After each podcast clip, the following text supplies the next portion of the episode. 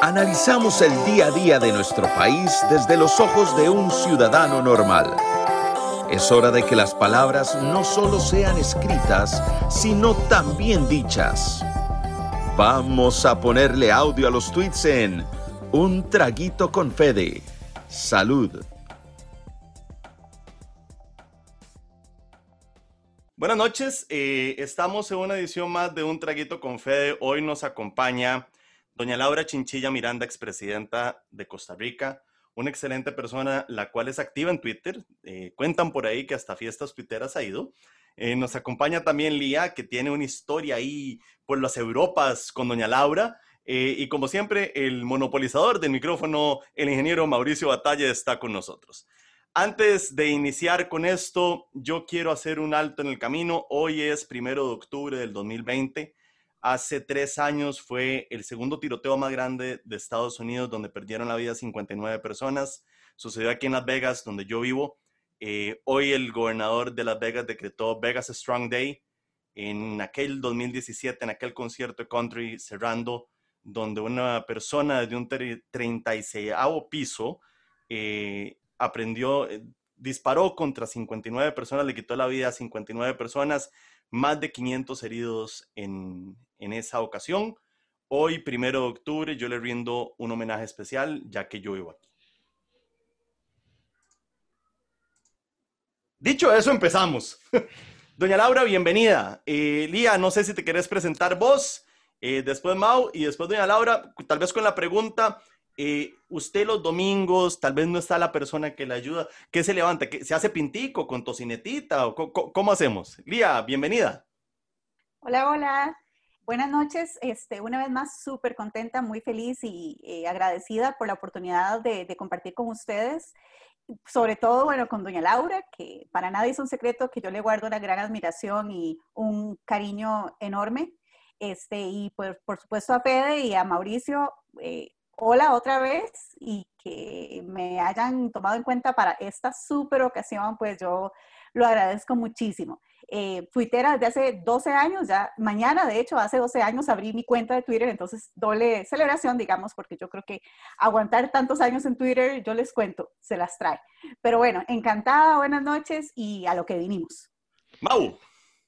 Un placer, eh, eh, doña Laura Chinchilla, expresidenta de la República. Para mí es un placer eh, compartir con usted esta, este traguito eh, y estar aquí. Eh, muchas gracias por aceptar la invitación. Yo sé que fue difícil, ¿verdad? Porque eh, estoy seguro, y por ahí lo leímos en Twitter, de que mucha gente le dijo que, que no, que gente que pensábamos muy radicalmente, no, no es cierto. Sencillamente tenemos una visión de mundo. Creo que, que usted igual tiene la suya y es siempre muy bonito poder conversar con aquellas personas que piensan o similar o inclusive diferente. Para mí es un placer tenerla. Lía, igual, un placer siempre eh, verte, eh, estar aquí con vos, e igual Federico.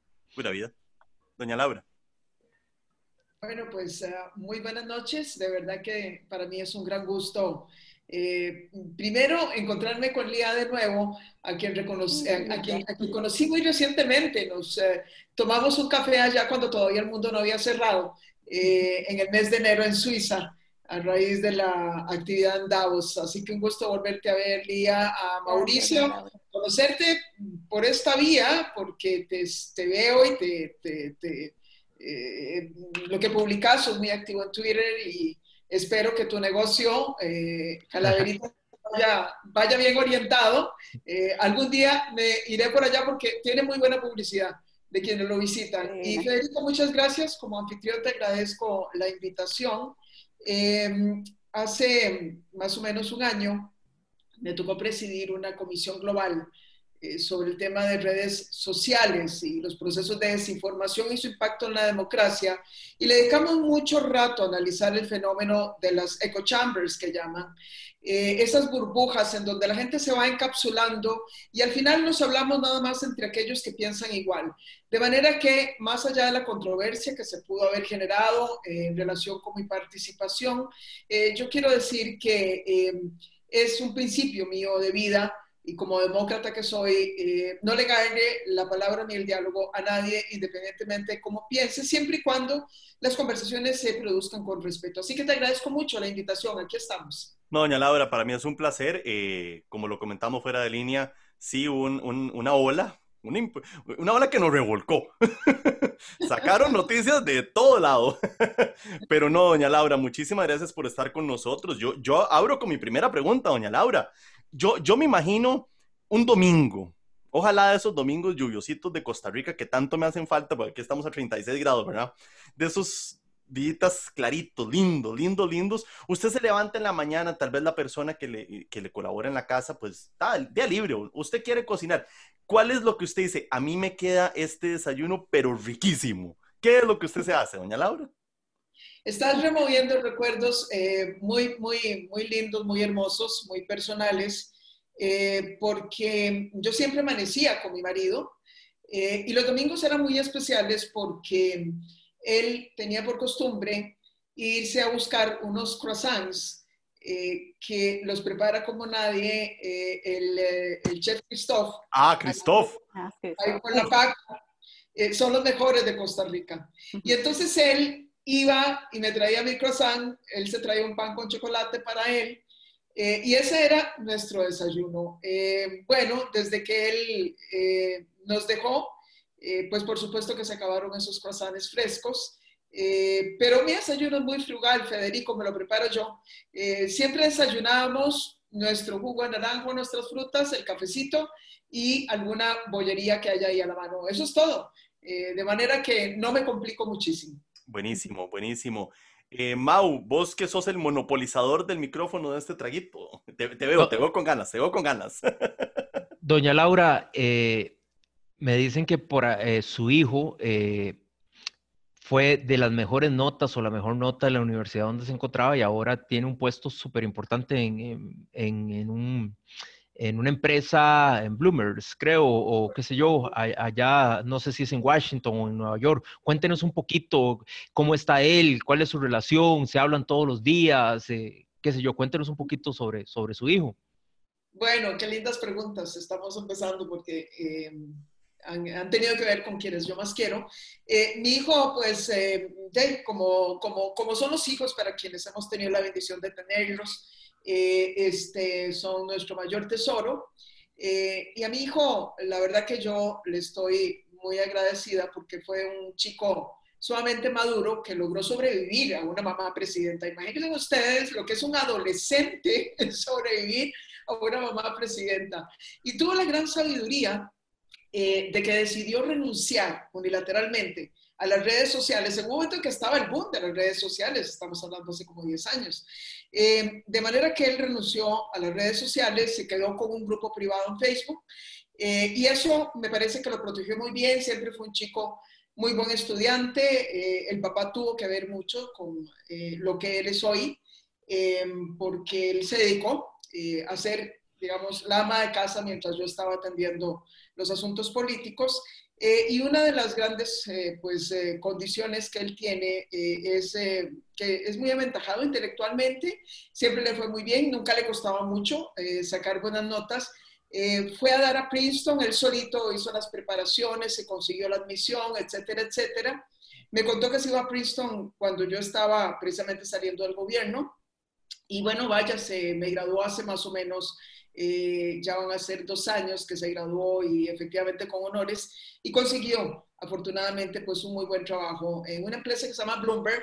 Eh, no sé si les suena, Bloomberg es una empresa básicamente de información financiera, él está en el departamento tecnológico, es la empresa que posee quien quería ser candidato republicano también para, perdón, demócrata para enfrentar a Trump. Este, Michael Bloomberg es el fundador de la empresa. Así que está ahí en Nueva York cuidándose encerrado, pero creemos que ya le dio el virus. Y no nos vemos desde, no nos vemos desde diciembre. Yo generalmente voy por allá y lo visito tres, cuatro veces al año, pero vaya, este año... primero yo. Es duro para los que vivimos fuera de Costa Rica y, por ejemplo, yo estoy acostumbrado a que mi mamá viene dos, tres veces al año. Claro. Y esta vez mi mamá me ha dicho, me dice, mira, estoy que, de que alquile un jet privado. Y le digo, es que mamá, no importa que alquiles un jet privado, no vas a poder venir. O sea, porque te van a hacer, hacer cuarentena, no te voy a ver 14 días, es muy complicado. Y aparte mi esposa está embarazada. Entonces le digo, no, mi mamá, quédate tranquilita, venite el otro año mejor. Y me dice, no, yo voy a ir a ver a mi chiquito. Bien mi mamá. ¿Cuánto tienes de embarazados, Federico? Eh, ya seis meses acabamos de cumplir ya Ya pronto. El primero? Es el primero con mi esposa. Yo tengo una hija en Costa Rica de 15 años. Eh, eso que llaman un gol de campo. no, yo a mi hija la quiero mucho, pero, pero sí, ya, ya, ya soy papá, pero con mi esposa es el, el primero. Lía, vos.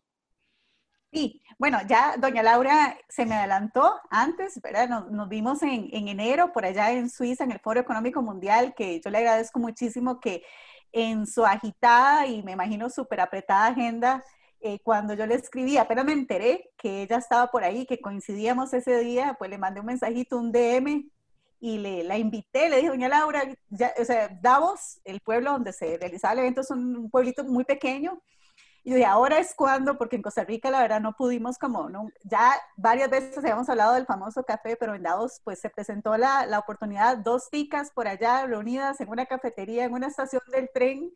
Este, doña Laura, de verdad que pues con, y con la sencillez y la humildad que la caracteriza, ¿verdad? Se, se, reunió conmigo y tuvimos una, una conversación maravillosa y hablamos de todo un poquitito, arreglamos el mundo, como dije en aquella oportunidad, al menos un, un ratito. Pero bueno, este, a mí tal vez lo que me interesaría saber de doña Laura en estos momentos es, yo veo todos los tweets de doña Laura siempre, ¿verdad? Y, y, la veo con esos proyectos lindísimos y un montón de iniciativas en las que está involucrada y, y en las que participa activamente. Entonces me gustaría conocer o saber ¿Cómo es un día en la vida de doña Laura? Un día normal y común y corriente. ¿Qué, ¿Cuál es el día a día de una expresidenta y de una persona que está con tantas iniciativas, verdad? ¿Cuáles son esos proyectos que la motivan y que ahorita la llenan de energía para seguir y trabajando y aportándole no solo a Costa Rica, sino que yo diría Latinoamérica y el mundo entero? Entonces, tal vez se nos cuenta un poquitito cuál es el día a día de doña Laura. Bueno, eh, Lía, lo que pasa es que estamos viviendo yo digo que este, este, año ha sido como un solo día, ¿verdad? Un solo día prolongadísimo, monótono, angustiante. Es una época que todos creo que vamos a querer dejar atrás, con algunas pocas excepciones. Quizás Federico va a tener un lindo recuerdo porque van a ser su hijo o su hija, eh, pero en este año. Pero por lo demás ha sido una cosa muy, muy diferente a lo usual.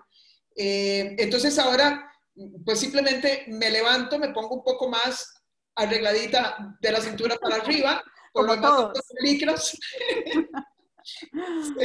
Y me conecto y así se me va el día, ¿no? Trabajando. Eh, yo básicamente, Lía, desde que dejé la presidencia me he dedicado a muchos proyectos que tienen que ver con causas globales, ligadas a la democracia, a los derechos humanos, eh, al desarrollo, eh, de manera que casi todo es fuera de Costa Rica, me llevaba entonces mucho la, la agenda eh, a estar viajando, moviéndome de un lado para otro. Eh, estuve mucho ligada a las universidades, así que sobre todo eh, me pasé mucho tiempo en Washington, porque ahí estaba la Universidad de Georgetown, donde estuve enseñando, la cual me gradué. En México, estuve enseñando en Tecnológico Monterrey y luego en San Pablo, que estuve también en la Universidad de San Pablo. y, y, y, muy entretenida, la verdad que yo derivo ilusión casi que de cualquier proyecto. Este, eh, se termina uno y empiezo con otro y entonces he estado muy activa en esas cosas. Doña Laura, ¿y usted eh, va a llegar algún momento en que va a querer descansar? disfrutar, tal vez, yo sé que usted parece que le encanta lo que está haciendo, pero va a llegar un momento en que usted va a decir, yo necesito como darme un break, como, como no sé, ¿Qué, ha pensado en eso?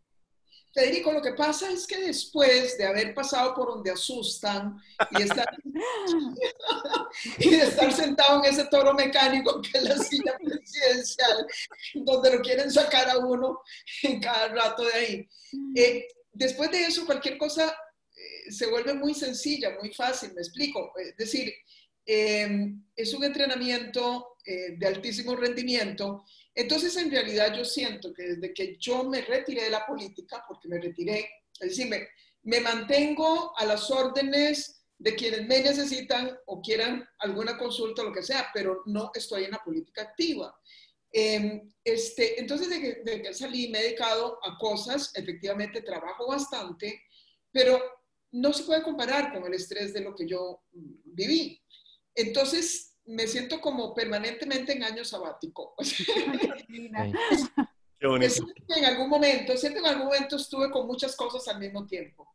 Eh, hubo dos o tres años muy, muy pesados, eh, pero ya me he ido eh, logrando, digamos, eh, organizar mejor y tener un, ritmo eh, menos, digamos, demandante que, que, lo que en algún momento tuve. Buenísimo. Mau. Sí, Doña, Laura, usted habla con mucho cariño y, uno siempre lo vio, inclusive en redes sociales. Yo me acuerdo una foto suya cuando José María se, va, una foto suya y junto con la mano de él.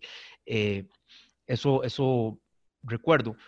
Me acuerdo también de José María, eh, de don José María, el Polsepaz era, ¿verdad? Uno de los éxitos de su gobierno fue la parte de seguridad, y usted me corregirá, eh, se bajaron casi que todos los índices de criminalidad, de homicidios, de un montón de cuestiones y me parece que don José María entró mucho en, toda esta parte de, seguridad del gobierno. Tal vez nos cuenta usted un poco acerca de esta Polsepaz y esta, eh, digamos, actividad de don José María en su gobierno. Él nunca quiso salir, resaltar, buscar este, likes. Eh, fue un hombre más bien callado, eh, pero sí le ayudó mucho a usted en esa parte. Tal vez usted nos, nos cuenta un poco de eso. En, realidad, y gracias por la pregunta, eh, este Mauricio, en realidad yo le debo, eh, bueno, yo digo que prácticamente lo más importante que yo soy, eh, bueno, papá y mamá, que todos les debemos mucho a, cuando hemos tenido la, suerte de tener viejos de la calidad, digamos, de, de, de, padres como los míos, que te siembran una serie de principios y valores, pero además yo le debo mucho lo que soy a, mi, esposo, porque eh, él, fue el que de alguna manera le dio un sentido eh, a, mi, a mis aspiraciones políticas o a mis intereses políticos, porque cuando yo me involucro en la política, eh, había estado de chiquilla haciendo las cosas que siempre hacemos, ¿no? censábamos, íbamos de guías a las escuelas, éramos miembros de mesa, ese tipo de cosas, sí y, me encantaba. Pero cuando ya yo decido, después de que regreso de estudiar afuera, eh, involucrarme, eh, ya yo he conocido a mi esposo y él básicamente lo que me dice, ¿y para qué te vas a meter en la política? Y la verdad que me enfrentó a una pregunta que nunca nos, nunca nos hacemos con los niveles de especificidad que a veces demanda eh, eh, eh, esa respuesta. Uno dice por el bien común, porque quiero que Costa Rica sea mejor, pero él en el fondo me estaba diciendo, pero ¿qué es lo que vamos a hacer concretamente? ¿O vas a ser un político más que brinca de puesto a puesto? ¿Verdad? y entonces me encuentro con este hombre ahí que había tenido una gran participación en la transición hacia la democracia en España, eh, a través de la democratización de los cuerpos de policía, trabajó con la creación de la Policía Nacional Española eh, y demás, había escrito muchas cosas, en América Latina había trabajado, y que básicamente me dicen, le harías un gran aporte a tu país si le dejas alguna huella en los temas de seguridad, porque Costa Rica, dice, ustedes hacen mucho alarde, pero Costa Rica no tiene una policía profesional. O sea, ustedes se conformaron con desmovilizar el ejército y no hay quien los proteja en este país. Y este país se va a volver peligroso, porque eso es lo que está pasando por el tema de las drogas en esta región.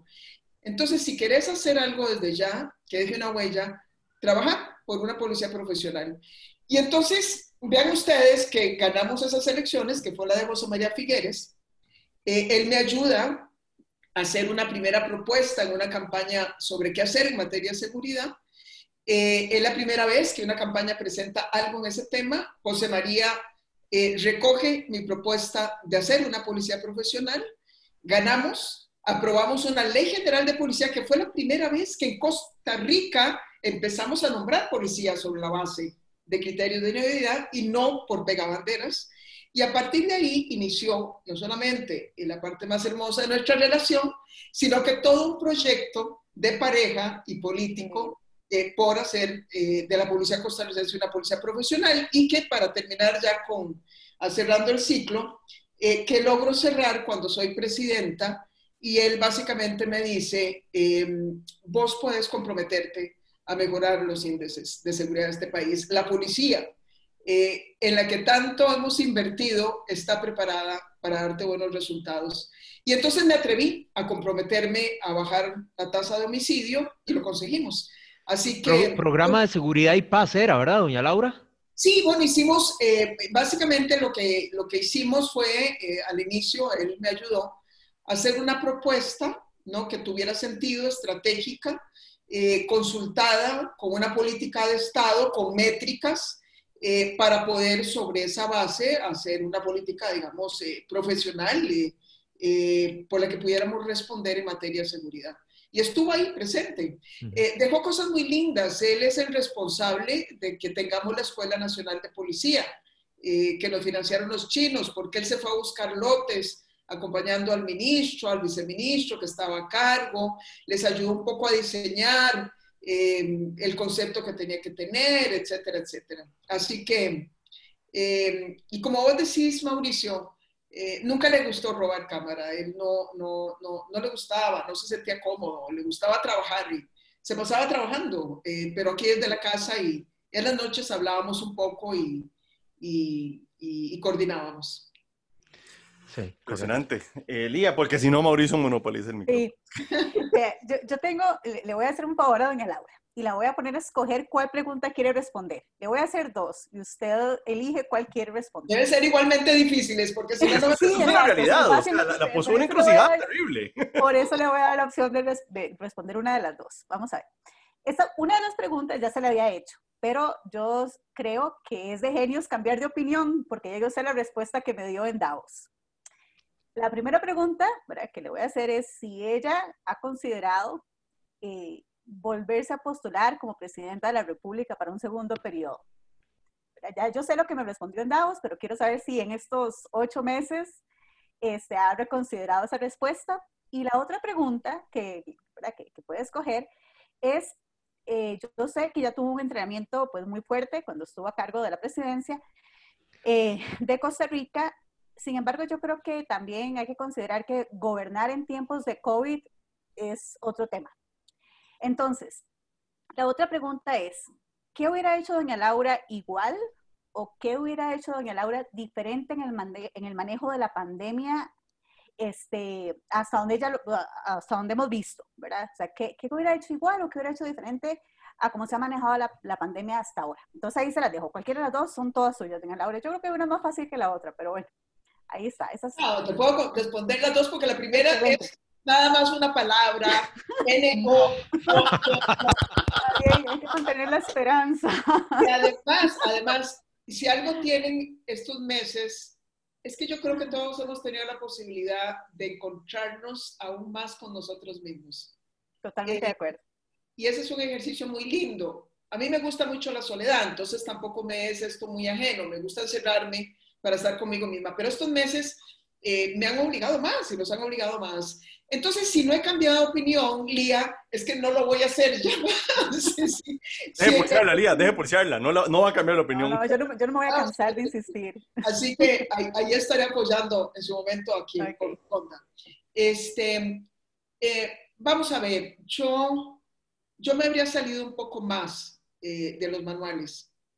Eh, ¿Qué quiero decir con esto? Em, yo no me he sentido muy cómoda con la forma en que la OMS y la OPS han manejado esta pandemia. Eh, he sido muy cuidadosa de no criticar porque no quiero sumarme a quienes han querido más bien golpearlas eh, al punto de eliminarles recursos. Eh, mi crítica básicamente es que esas burocracias, porque las conozco, muchas veces pierden la perspectiva de la especificidad de cada región o de cada país. Y muy desde el inicio era muy claro que nos estaban recetando las mismas medidas que estaban recetando a los europeos. Mientras ellos decían que había que usar o no máscaras y que nos dejaron sin máscaras por mucho tiempo, uno volvía a ver lo que estaban haciendo quienes sí saben de esto, que son los que viven a donde China respira, que son los taiwaneses o los singapurenses o los coreanos, eh, y ellos estaban haciendo otras cosas. Eh, entonces yo creo que por lo menos habría tratado eh, simplemente de mirar los países que ya han vivido con pandemias y había tratado simplemente de salirme de ese manual. Y si la OMS me decía, mire, las máscaras no, posiblemente yo habría ido adelante con las máscaras. Eh, ahora es muy claro eh, que perdimos tiempo eh, por muchas medidas que la OMS estandarizó sin que necesariamente fueran convenientes para circunstancias como las que vivíamos en nuestros países. Nos encerramos súper temprano. ¿Quién lo hubiera dicho? ¿Quién lo hubiera dicho mascarillas, doña Laura? Nadie lo hubiera dicho. Así es. Este, sí, sí. Wow. bueno, yo recuerdo cuando vos usabas las, no, no, eh, la, tangarilla verde que todavía me vacilan, por ahí, por ahí la tengo. compré 36 en febrero y todo el mundo me cayó encima. Le regalé, a mi familia, le regalé a mi mamá, a mis hermanos y todavía ahí tengo como nueve que un día estos me, vacilaron de que siempre salgo con la tangarilla verde que, que, si la tengo nueve y las cambio ahí. Yo empecé a usar las mascarillas, o sea, desde que nos encierran aquí en marzo, la primera salida que yo hago a hacer unas compras al, supermercado, ya yo fui con mascarillas. Y la gente se me quedaba viendo muy extraño. Claro. Em, pero bueno, en fin, yo creo que simplemente salirme un poco más de esos manuales y haber buscado eh, de manera un poco más ecléctica la mezcla de medidas más apropiadas para un país como el nuestro. menos dogmática y más pragmática, doña Laura. Sí, sí, o sea, ir, ir, ir, sí, eh, más fuera de esos manuales Sí, más, más, analizando. el contexto, ¿no? Claro, más, analizando lo que están haciendo los países, como dice doña Laura, eh, Taiwán, que, que, saben. Que saben lo que está pasando. Yo recuerdo que aquí en Las Vegas, eh, no fue en marzo, me parece que tal vez fue en abril, que empezaron a decir, aunque sea póngase un trapo, pero póngase algo. Porque las mascarillas escasearon terriblemente.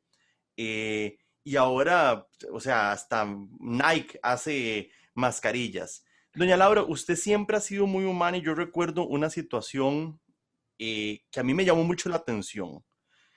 La ruta 27, creo que era un miércoles, si no me equivoco, porque yo venía y yo vi no todo lo que pasó y usted ya sabe por dónde le voy a hablar.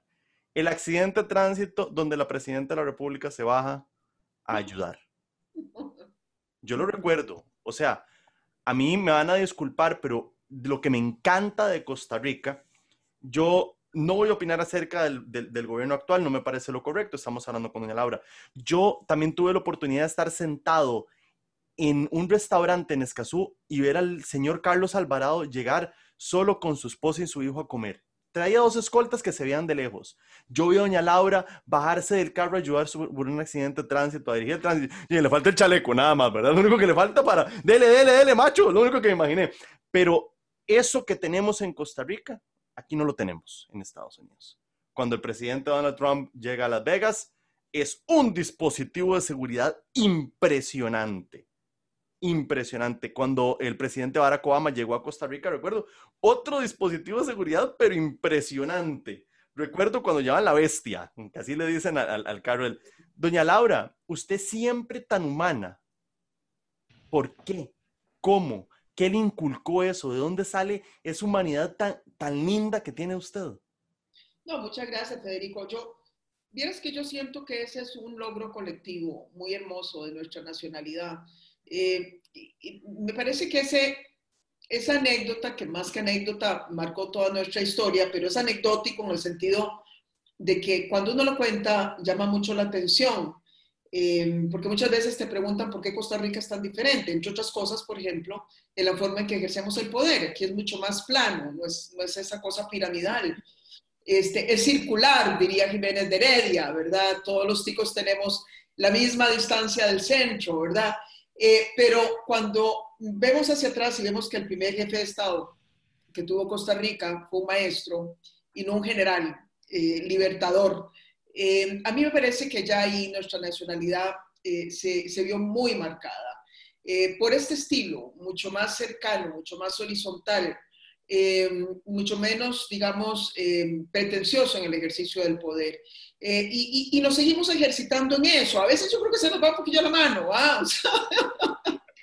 me acuerdo una vez me acuerdo una vez que estaba yo en una de estas, así, en una de estas huelgas como las que tenemos ahora feas, y entonces recibí a los sindicatos eh, a una negociación grande, se llenó el Consejo de Gobierno eh, de los representantes sindicales y la idea era no salir de ahí hasta que se negociara eh, la suspensión de la huelga. Entonces, en algún momento ya tuvimos que mandar a traer, no sé, papayons o qué cosas. No existía calaveritas, entonces era un papayón. puña. y entonces, mientras traían las pizzas, salí yo un momento y cuando regreso, estaban los sindicalistas sentándose en la silla del presidente, tomándose fotos en la silla del presidente. Ni siquiera habían pedido permiso. O sea, eso es impensable eh, que alguien llegue y se siente en la, silla de un presidente de cualquier país. Em, bueno, a mí me parece que es una de las cosas lindas que tenemos, pero no es una cosa personal, me parece que tiene que ver con nuestro estilo. Eh, de Doña Laura, y le voy a dar la palabra a Mau para seguir haciendo esta ronda. Cuando usted asume la presidencia, ¿Qué le dan de especial? Un celular especial, como el que tiene el presidente de Estados Unidos. Los códigos de las bombas nucleares que dicen que le dan a los presidentes. ¿Qué, ¿Qué, es lo que realmente usted dice? Bueno, esto no me imaginé o ya sabía que le entregan algo que solamente el presidente de la República de Costa Rica puede manejar o saber. Si nos puede decir. Si no, no hay ningún problema. Aquí no hay nada de eso. Lo único que te pasan son todos los clavos que dejó el gobierno anterior. Aquí no hay ni líneas especiales, aquí no hay ni cajas fuertes con eh, recursos eh, de estos por el presupuesto, solo clavos. No hay pasillos secretos, no hay nada de eso, doña Laura. Túneles secretos que la llevan a otros edificios, nada de eso. Nada, nada de eso. Doña Laura, usted entra al gobierno y, una de sus primeras directrices eh, es firmar un decreto donde los grandes evasores no pueden conciliar y van a ir a juicio. Y a partir de ese momento se le viene el mundo encima a Laura Chinchilla. Eh, dos medios de comunicación de los más grandes del país empiezan a vapulearla y empiezan a tirarle de una manera impresionante. ¿Estoy yo en lo correcto? ¿Cómo se sintió? ¿Qué pensó? Porque posteriormente llega el gobierno de Luis Guillermo y lo primero que hace es eliminar ese decreto. Entrando un poquito ahí, como para salirnos de, este relax y entrando un poquito, eh, e, ese ataque tan grande de los medios de comunicación, usted dice que ya pasó por donde asustan. Cuéntenos, ¿qué tan asustada estaba usted con esos ataques? Eh, bueno, ah, hubo capítulos que me asustaron más que eso. Eh, ahí me parece que hay que poner un poco las cosas en contexto. nosotros estábamos eh, en enero del 2011 presentándole al país la propuesta fiscal. Eh, y teníamos que dar señales muy claras eh, de ajuste en todo sentido. Ya habíamos metido la tijera, reduciendo casi en un 1% el presupuesto que me había encontrado. Habíamos acordado hacer, por ejemplo, incrementos salariales con tarifa plana, o sea, 5 mil pesos a todos los empleados públicos. Me acuerdo de esos 5 mil pesos, sí. Ya teníamos a la gente en las calles, las universidades también, etcétera. Eh, y en algún momento, este, em, pues también eh, me entero eh, de que hay casos haciendo fila de grandes evasores. Em, a todo esto quiero decir una cosa, el presidente no puede este, accesar a esa información. Em, a la información de quienes están con casos abiertos no es una información eh, que sea de acceso público, solamente las autoridades que lidian con los casos. Entonces, yo sabía que había una lista importante porque el ministro me había dicho, habíamos hecho cálculos de qué pasaba si la gente pagaba los impuestos que debía, pero yo no sabía quiénes estaban ahí. Em, entonces, simplemente sugiero que tomemos una medida que en España sirvió muchísimo para hacer un cambio en la cultura tributaria, que fue que en España llegaron a meter hasta a la Lola Flores a la cárcel. Y al Paquirria, o los, qué sé yo, no sé, o bueno, por lo menos le levantaron los chingos porque estaban debiendo impuestos. Este, eh, entonces, yo básicamente lo que les digo, a mí me parece que deberíamos firmar un decreto para restringir eh, la posibilidad de conciliar. Porque es muy, eh, vaya, yo, yo, yo, es, yo estafo, porque en el fondo es estafar, cuando no se quiere ya abiertamente pagar impuestos, yo estafo, y si me pillan, concilio, pero a la larga no me pillan. Entonces dijimos, vamos a emitir un decreto para restringir los procesos de conciliación y que vayan directamente a sede judicial, a un juicio penal, este, a ver si ya sentados en el banquillo los acusados se atreven a volver a estafar al Estado. Y entonces firmamos el decreto. Posteriormente yo me enteré eh, de algunos eh, que estaban en esa lista por múltiples razones. Ustedes no se imaginan quiénes estaban ahí. Sí, sí nos imaginamos. Eh, no, no nos imaginamos, déjalo. Yo no tengo idea. y entonces, claro, eso generó muchas reacciones, no solamente las que vos puedes decir, yo no puedo atribuirle tampoco, porque no me consta, eh, de que la forma en que, mm, digamos, cubrieron mi gobierno tenía que ver con eso, pero lo que sí es cierto es que luego se demostró que esos casos eh, no habrían podido conciliar como conciliaron eh, de haberse mantenido ese decreto, el cual fue levantado en el gobierno que me sucedió a través de otro decreto que fue el segundo de ese gobierno, algo que a mí me llamó mucho la atención porque hablaba de una gran importancia que debería adquirido echar para atrás ese decreto. El segundo que ese gobierno firmó, de hecho, algo dije precisamente en Facebook al respecto. Doña Laura, nada más, y ya le doy la palabra a Lía, eh, de sus mayores éxitos en el gobierno fue haber ganado en eh, haber ganado la confrontación eh, de Isla Calero allá en la corte internacional. Era la, Sí, sí, eh, en la, corte, en la Haya, correcto. Eh, vamos, metemos esa demanda, pasan mm, dos, años, me parece, o tres años casi peleando, eh, y al final usted le gana esa disputa o Costa Rica le gana esa disputa a Nicaragua. Creo que eran siete puntos y creo que ganamos seis a uno, como, como Cartago a prisa, digamos, doña Laura, este, seis a uno le metimos a Nicaragua. cuéntenos un poquito, no, no, le estoy tirando por ser sapricista, cuéntenos un, cuéntenos un poquito de, de, esa victoria que creo que fue de, de, los puntos más importantes de su gobierno. Los temas fronterizos para mí fueron muy importantes, no solamente porque Nicaragua nos invadió y entonces nos recordó que existía una frontera en el norte, bastante, por cierto, abandonada, eh, este, eh, sino porque además, a raíz de ese conflicto con Nicaragua que llevamos a La Haya, eh, tomé conciencia de algo que los costarricenses también habíamos descuidado a lo largo de nuestra historia. los límites de, los mares. Los, límites marítimos. Es decir, Costa Rica no tenía claramente definidos sus límites marítimos. Vean ustedes qué peligroso.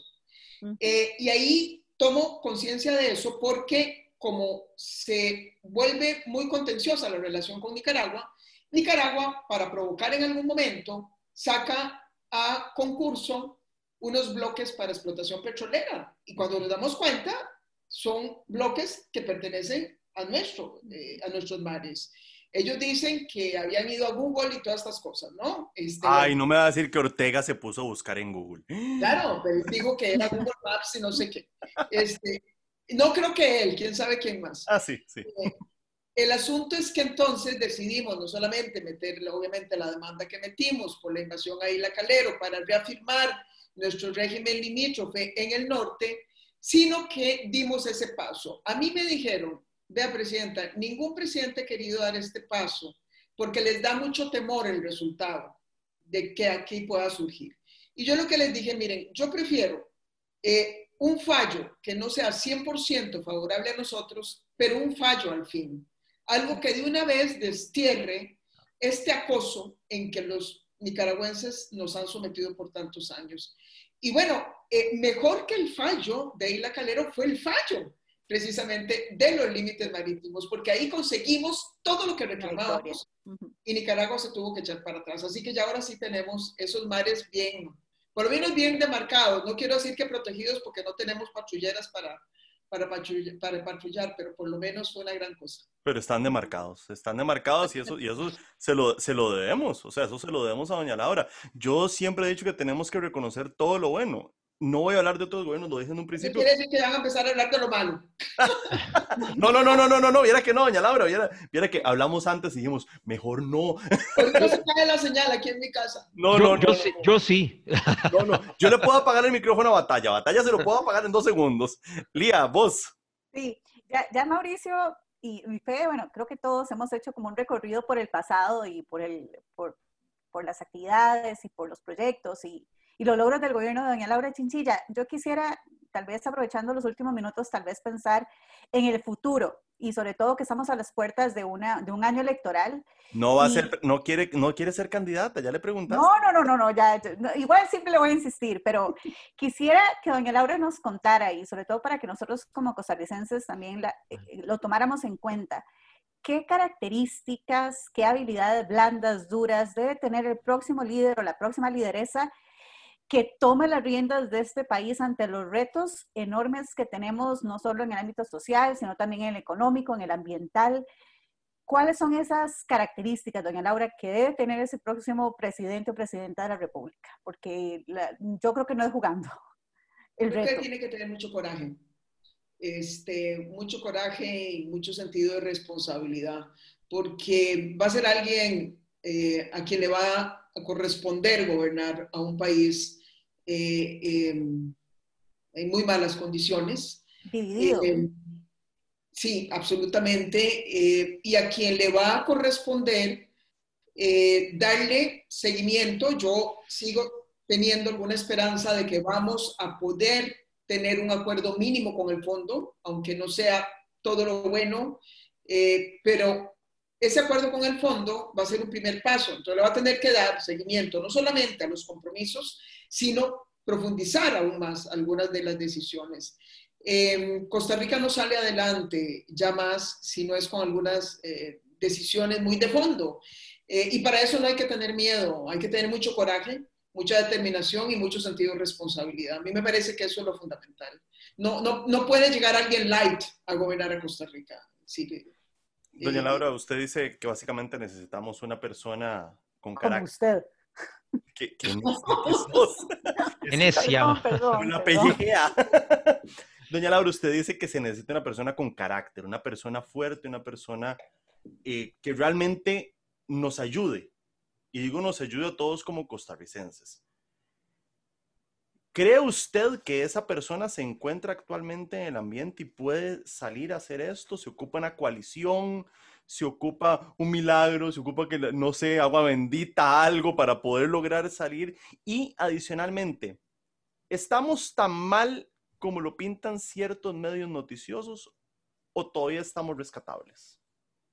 No, Federico, desgraciadamente estamos mal, eh, porque además las cifras que uno utiliza para analizar el país eh, no son ni siquiera eh, cifras nacionales. Eh, como esta pandemia ha golpeado a todo el mundo, todos los organismos están permanentemente monitoreando la situación de los países, actualizando datos, y basta abrir cualquier website del Banco Mundial o del Fondo o el BID para poder saber en qué lugar estamos nosotros en muchos indicadores. Y en lo que respecta a la situación macroeconómica, eh, de ahí nosotros estamos en, la tercera, en el tercer lugar, de abajo hacia arriba, encabezado por Argentina, seguido por Ecuador, pero Ecuador ya por lo menos negoció su stand-by con el fondo eh, y va, va, va, organizándose y luego estamos nosotros prácticamente. Entonces, la situación es, es mala, es desastrosa. Eh, ahora, que la salida sea la que plantea el gobierno, yo creo que hay que abrir esa negociación. Hay gente que ha dicho cosas muy importantes, hay que escucharlos, pero sí hay que hacer algo. Y creo que, eh, y creo que el país tiene la gente, claro que la tiene. Pues si en algo hemos sido campeones en Costa Rica es en la calidad de nuestro recurso humano. Yo recuerdo que cada vez que una empresa de esas grandes transnacionales competitivas escogía Costa Rica, que es un destino costoso, siempre decía que la propuesta de valor fuerte que teníamos nosotros era la calidad del recurso humano. Eh, y si lo tenemos en muchas áreas, lo vamos a tener en política. La gente hay, existe. Todo es que el costarricense haga, ojalá, una elección con la cabeza, no con el hígado, eh, y, que, y que ojalá elijamos a alguien que, que tenga sentido de responsabilidad y, mucho coraje para poder ser... Doña, doña, Laura, para darle la palabra a Mauricio, porque el, el, monopolizador del micrófono. No, no, para nada. Después sigo yo. Doña Laura, el voto es emocional en Costa Rica. Eso nos quedó más que claro en las últimas elecciones con lo sucedido, que no vamos a entrar en ese detalle. El voto me parece que es muy emocional. Poca gente siento que se dedica a buscar el ADN de su candidato.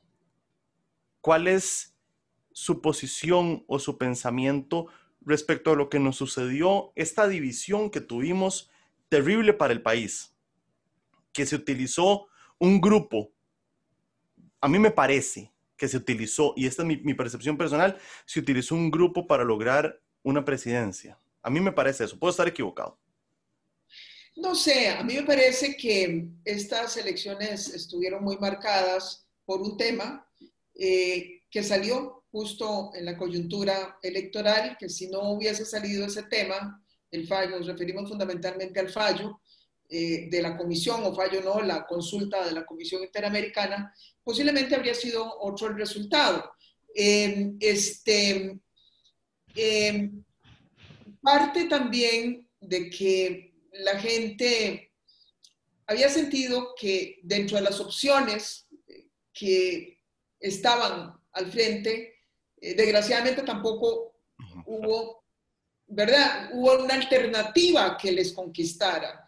Eh, y claro, entonces esa opción de segunda vuelta nos llevó, junto con ese tema, eh, a una elección, digamos, polarizada eh, sobre esos aspectos. Y se perdió de vista otro conjunto de temas que eran importantes para la evolución del país. aquí hay dos posibles escenarios para la próxima elección. O que ya por lo menos hayamos enrumbado el país hacia una ruta compleja, difícil, eh, dolorosa, pero esté enrumbado y entonces la gente más bien esté en un estado anímico eh, mucho más eh, racional desde el punto de vista de que hay que buscar la persona seria que venga a administrar la finca, como algunos le dicen al país, este, o podríamos estar en un estado tan desastroso y polarizado que la gente otra vez vote con el hígado o vote muy emotivamente y gane, digamos, el populismo que puede salir debajo de cualquier piedra, ¿no? Eh, eso, eso podría ser una alternativa. Correcto, Mau. doña Laura, ahora offline, eh, eh, cuando nos presentábamos y conversábamos, usted decía que, usted pensaba que yo era libertario, no, para nada. Y yo le comentaba que yo toda mi vida he sido liberacionista. mi familia toda mi vida ha sido liberacionista, o toda la vida ha sido liberacionista. Mi abuelo luchó con Pepe Figueres. Eh, mi mamá se sabe el corrido a Pepe Figueres, me lo enseñó, no lo enseñó. Eh, pero viera que no. pero, pero viera que yo le quería comentar de que yo me siento muy decepcionado con Liberación Nacional y es la primera vez eh, en 47 años que pienso si yo realmente voy a votar por Liberación Nacional eh, en las próximas elecciones. Y le, expreso por qué, y después usted me dirá si tengo o no tengo razón. Yo siento que Liberación Nacional, y se lo he comentado a, varias gentes amigas eh, que sí están muy metidas en política, Liberación Nacional perdió el rumbo. Eh, perdió aquella visión de Pepe de querer ayudar a las gentes y ahora más bien se sirven ayudando al Estado únicamente. Eh, el Estado dejó de ser un facilitador de buena vida para las gentes y ahora es un, fin por sí mismo. Y le doy ejemplos.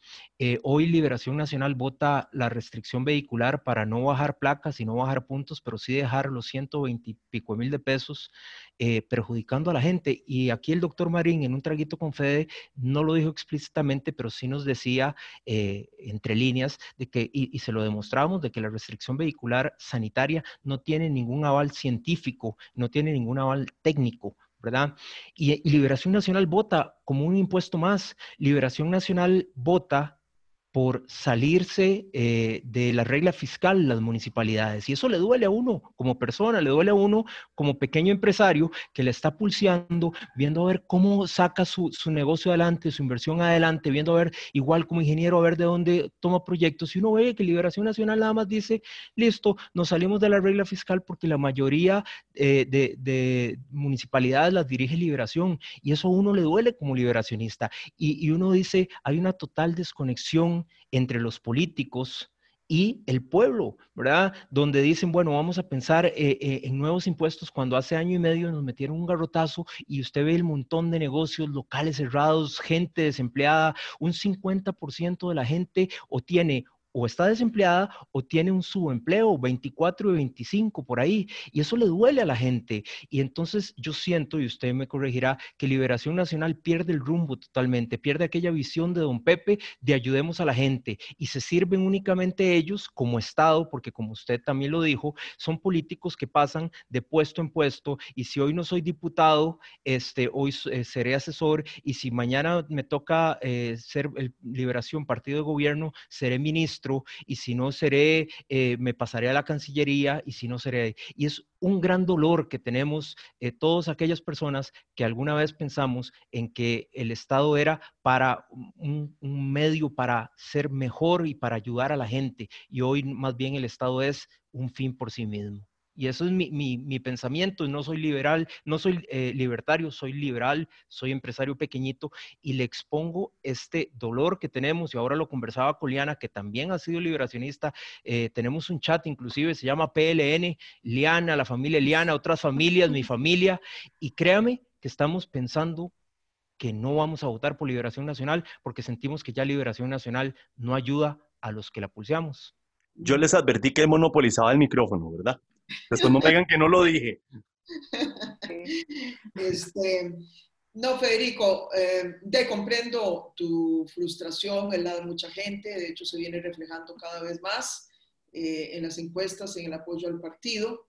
Eh, sin embargo, quiero decirte, y con esto tampoco quiero excusar los errores eh, que hayamos podido cometer desde hace mucho tiempo, en realidad muchos de los gobiernos, muchos de los dirigentes que hemos estado al frente del partido, al frente del gobierno, pero también es cierto eh, que cada vez se hace más complejo y más difícil eh, hacer partidos políticos, eh, hacer una, digamos, una, una, una, vida política y pública con total consecuencia y apego a ciertos principios y valores.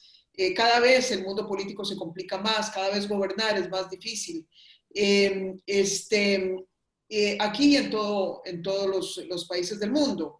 Eh, yo creo, sin embargo, que puesto en la balanza, liberación sigue siendo eh, un, gran, un, un, un, gran activo de la democracia costarricense. es mucha la gente que hace el partido, son momentos de mucho cambio, no es fácil que todos compartamos esa visión que era tan lineal eh, de, los, de, las, de, las, de, la, de, la segunda posguerra. Eh, todo era muy lineal, eh, era mucho más fácil ser político, pretender ser estadista, sentar una línea clara y que la gente siguiera. en este momento, y, y, más ahora, después del, del COVID, eh, va a ser mucho más difícil responder con certeza muchas de las preguntas de cómo enrumbar los países, las naciones, el crecimiento económico, etc. Eh, pero bueno, más allá de esa complejidad que, que, cada vez tiene más la política y el mundo en general, yo también creo que he puesto en la balanza.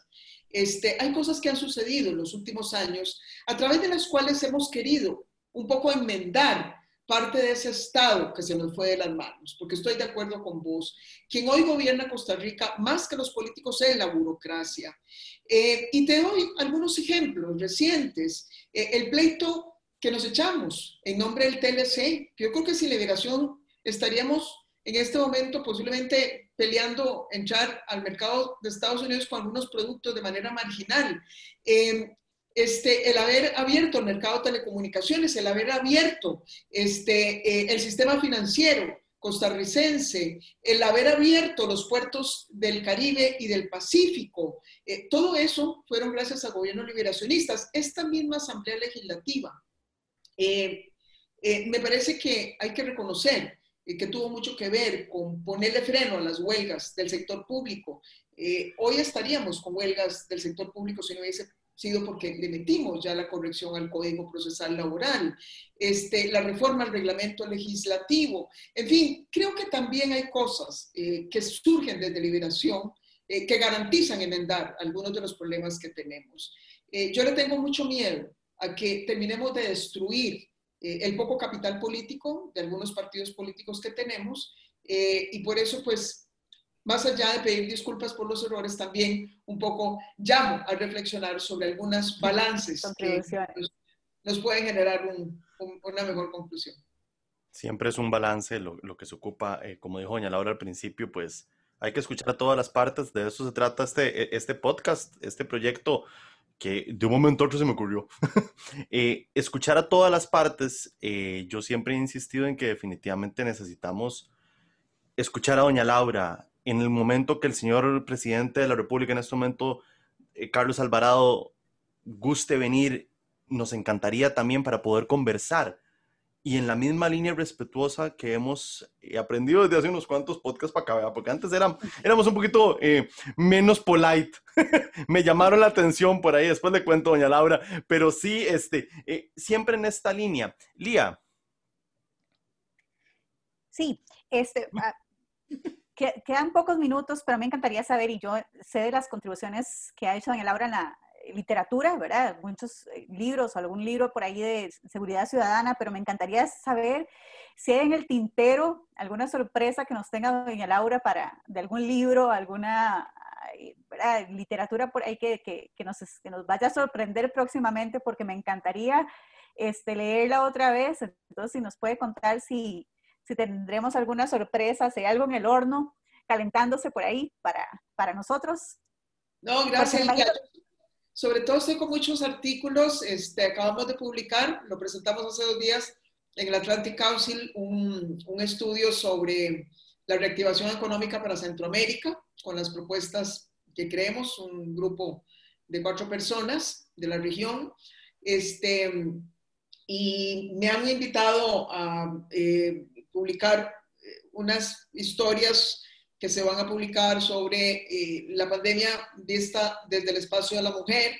Entonces van a haber varios líderes globales escribiendo sobre el tema. Entonces estamos un poquito eh, haciendo esto. Siempre he querido, y no sé si voy a finalmente poder hacerlo lo que resta del año arrancar, escribir un libro de cuentos, eh, también desde una visión con, con ojos como de de una niña ya vieja, ¿no? Es decir, eh, cómo, cómo, uno puede conservar algunas visiones de su niñez eh, siendo mujer y poder escribir algo que tenga que ver con cuentos. Así que no sé si voy a, llegar a hacerlo, te aviso si lo hago. Laura, nada más, y perdón Federico por, por meterte y atravesarme otra vez, pero ahora que comentaba sobre el artículo eh, con algunas propuestas de, de, cómo enfrentar este, ¿verdad? Nos comentaba. Si nos puede mencionar esas, sí, esas cuatro propuestas que ustedes están proponiendo, tal vez para gente que no ha tenido acceso a ese artículo, muy rápido, tal vez resumido, cuáles son las propuestas que se exponen en, el artículo. Bueno, en realidad básicamente hablamos de tres ejes sobre los cuales deben diseñarse las políticas para la reactivación de esta franja de la región y ahí Costa Rica mm, puede ir adelante. Eh, nosotros tenemos un montón de, ventajas competitivas. Y este país, de verdad, para sacar una propuesta que nos saque de esta reactivación fortalecidos, sobran. Pero partimos de una, eh, que es, digamos, la más evidente, y es que como, como, como efecto de la interrupción de las cadenas globales de suministro que ha generado el COVID y de las tensiones geopolíticas entre China y Estados Unidos, eh, se va a dar mucha, eh, mucha eh, relocation, ¿cómo se llama? Eh, transferencias eh, de inversiones desde Asia hacia América. Y entonces creemos que Centroamérica tiene la posibilidad de competir por atraer esas inversiones, el nearshoring que llaman, o sea, este, para poder, digamos, producir hacia su mercado destino mucho más cerca, ¿no? Y entonces ahí tenemos grandes ventajas competitivas. Centroamérica es la única región del mundo que ha negociado acuerdos comerciales con los dos mercados más importantes, que son Europa y Estados Unidos. Em, además, creemos que hay que darle un golpe hacia adelante importante a todo el proceso de integración regional, particularmente en los temas de logística, de infraestructura y de conexión eléctrica, que hemos avanzado bastante, pero nos falta todavía terminar esa parte. Eh, y eh, finalmente, llamamos la atención de que a Centroamérica le quedan de dos a cuatro décadas de bono demográfico. Y hay estudios que nos dicen que si Centroamérica aprovecha bien ese bono demográfico, dándole acceso a la educación eh, y trabajo a esos muchachos o niños o los que no han nacido, somos capaces de aumentar la riqueza eh, del istmo centroamericano en casi un 30%. Entonces, a partir de esos tres ejes, generamos algunas recomendaciones más puntuales y esperamos pues que eh, los organismos eh, financieros las recojan para hacer sus proyecciones. Doña Laura, hemos tenido una hora hasta el momento muy enriquecedora, muy enriquecedora ellos, Mau, yo Mau lo veo aquí como, diciendo, yo necesito decir algo más, vealo, vealo. Usted lo ve y usted dice, yo necesito decir algo más. Mau, soltate, soltate, Mau, soltate. No, de, hecho teníamos una sorpresa para doña Laura, eh, alguien que la quería saludar desde, de, porque la, la, idea de esto, doña Laura, del traguito con Fede es que no sea una entrevista, porque número uno, no somos periodistas, somos tres tuiteros y como pone Fede ahí en, en la presentación del podcast, es como darle voz a los tweets, ¿verdad? Eh, y, de, y de tres ciudadanos normales normales porque ninguno de los tres tiene aspiraciones políticas y, nunca hemos estado metidos más que esta cuestión. Pero, eh, como relajarse, yo sé que usted está tomando ahí su vino y Lía también, y Fede creo que está tomando vino. Doña Laura, ¿qué se está comiendo hace rato? ¿Está comiendo maní? Estoy, no, aceitunas. Aceitunas con el vino blanco. Dicen que es algo deliciosísimo el sabor. Y, doña Laura, y alguien quería saludarla. Está en Inglaterra pero permítame ver si, si la puedo conectar. Dame un segundo Sí, claro, permítame. Yo, a doña Laura, a Laura, la aprecio y la quiero montones. Ella me ayudó mucho en el gobierno de los y las costarricenses. Y hoy, en este traguito con Fede, quiero hacerle extensivo mi cariño. Sí, bueno, ahí le, ahí, estábamos, bueno, ya lo grabamos y ahí se lo pusimos, doña Laura. Buenísimo, buenísimo. Ya no sabía que tenía un doble, José María. ¿Ves? Ahora va a tener a quien echarle las culpas. Sí. doña Laura, exactamente. Ya, ya tiene a quien, este. Qué punto, Mauricio. Muy buena invitación. Doña Laura, y una cosa más, eh, como para cerrar ya yo mi tema y que Fede no me haga bullying, este, en su gobierno, después de dos años de un montón de carajadas y cuestiones, usted se le ocurre nombrar a un nuevo ministro de comunicación. Y ese ministro de comunicación, a ver si usted se acuerda esta anécdota, ese ministro de comunicación en su primer día, usted lo nombra hoy, ¿verdad? Y él viene de su casa en Heredia, ahí por la 32, y se le ocurre tomarle una foto al Estadio Saprisa y poner en su Facebook personal una barrabasada. Pone, eh, Saprisa acaba de perder y pone perras. Pone una foto y pone ahí. Y se le viene todo el mundo encima, se le viene la prensa, se le viene de medio país, apricista, eh, se le viene todo el mundo encima y era el primer día su ministro de comunicación. Usted en la noche tenía una cena con los diputados y ministros para anunciarlo a él como nuevo ministro de comunicación y me cuenta de que usted siempre, digamos, tan, tan recta, tan formal, usted entra como con una cuestión ahí para dar algunos regalitos y, tenía unas piedritas y usted que lo agarró a pedradas, usted lo agarró y empezó a tirarle pedradas. ¿Cómo se te ocurre decir eso? ¿Estás loco? Sí, sí, usted es muy sapricista y tras de eso, eh, de toda esta cuestión, tras de eso se le viene encima porque el nuevo ministro de comunicación hace esta comunicación. No sé si se acuerda de esa anécdota de don Carlos Roversi. Sí, sí. ¿Cómo no? Eh, bueno, digamos que lo de Carlos no fue tan grave como eh, haber agrupado a todo mundo en torno a la indignación contra una población discapacitada. Este, por lo menos Carlos hey, se ganó el apoyo mucho más ferviente todavía de los liguistas y todos los demás, ¿no? O sea, fueron los apricistas los que se echó encima. Eh, a todo esto yo quiero decir que eh, Carlos fue muy importante para mí en el cierre de gobierno. Ha sido un hombre de, una gran lealtad con los eh, principios de liberación. Es un hombre que le pone el pecho a todo. y en un momento en donde ya más bien todos se escondían porque eran muchas las pedradas que recibíamos ya en esa época de mucho desgaste. Eh, Carlos de verdad llegó a ponerle el pecho a las balas en el peor momento y eso yo siempre lo agradeceré eternamente. Eh, y bueno, llegó hasta el final, me acompañó y logramos eh, cerrar el gobierno, este, pues con las conclusiones que cada quien sacó a su momento, pero, pero Carlos siempre con una gran lealtad y un gran profesionalismo. Y por supuesto que a partir de ahí le tuvo que tener mucho más respeto a los oficistas. Lía, vos con tu cierre para doña Laura.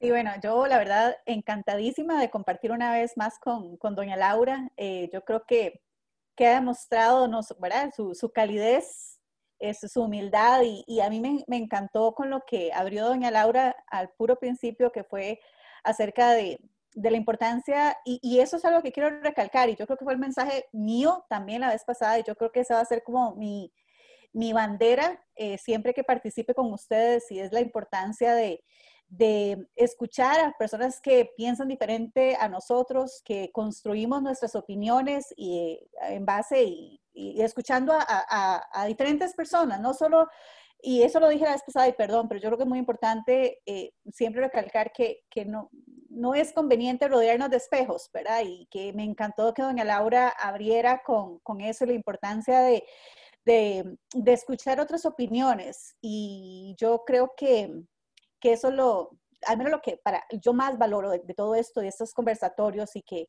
yo la verdad le agradezco muchísimo para empezar a, a, Federico y a Mauricio que han estado desde el principio activando como estos mecanismos y estas, estas oportunidades que tenemos los ticos de a pie, dirían algunos, ¿verdad? De, para conversar y conocer y expresar nuestras opiniones y por supuesto, doña Laura, yo lo dije temprano por ahí, si doña Laura se apunta a esto, ¿cómo yo no me voy a apuntar y voy, no voy a participar con, con ellos, ¿verdad? Y me, encantó su apertura y como siempre su humildad y yo pues como siempre le deseo los mejores de los éxitos en todos sus proyectos e iniciativas y, y ojalá algún día tenga la oportunidad de, de, apoyarla también y contribuir con ella en alguno de esos proyectos e iniciativas tan maravillosas. Así que yo pues aquí seguiré con ustedes chicos eh, cuando me llamen y me necesiten.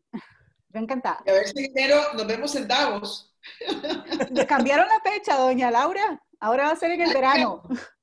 ¡Ah, qué maravilla! Un poquito más caliente, ¿verdad? En el verano de.